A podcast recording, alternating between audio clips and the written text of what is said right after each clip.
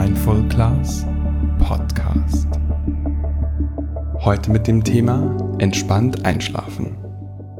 Wer einen erlebnisreichen Tag hatte, hat oft Probleme beim Einschlafen.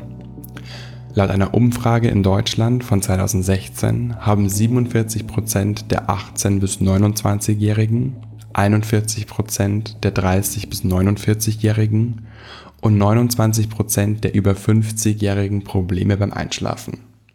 Gründe dafür gibt es viele. Hier die meines Erachtens fünf wichtigsten Gründe. Stress.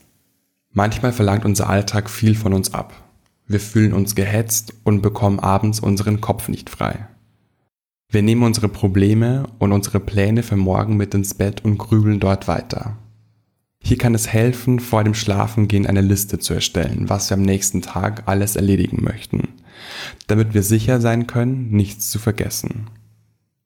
Lesen kann uns ebenfalls dabei unterstützen, vom Alltag abzuschalten. Oder wir meditieren vor dem Schlafengehen. Mit unserer eigenen Meditationstechnik oder wir hören uns eine geführte Meditation zum Einschlafen an. Zu viel Schlaf.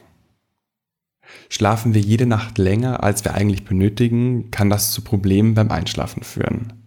Teste also, ob du dich mit weniger Schlaf ebenfalls tagsüber wohlfühlst und abends besser einschlafen kannst.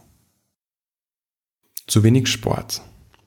Unser Körper ist dazu ausgelegt, bewegt zu werden. Treiben wir zu wenig Sport, kann das zu einem inneren Ungleichgewicht führen, das uns beim Einschlafen behindert. Wer sich am Tag jedoch sportlich betätigt, ist abends relaxter und kann schneller einschlafen. Medienkonsum. Wenn wir vorm Schlafengehen auf Bildschirme schauen, hemmt das blau gefärbte Licht der Bildschirme die Ausschüttung des Schlafhormons Melatonin. Auch aufregende Inhalte, Filme und Spiele bereiten uns zudem nicht gut auf den Schlaf vor.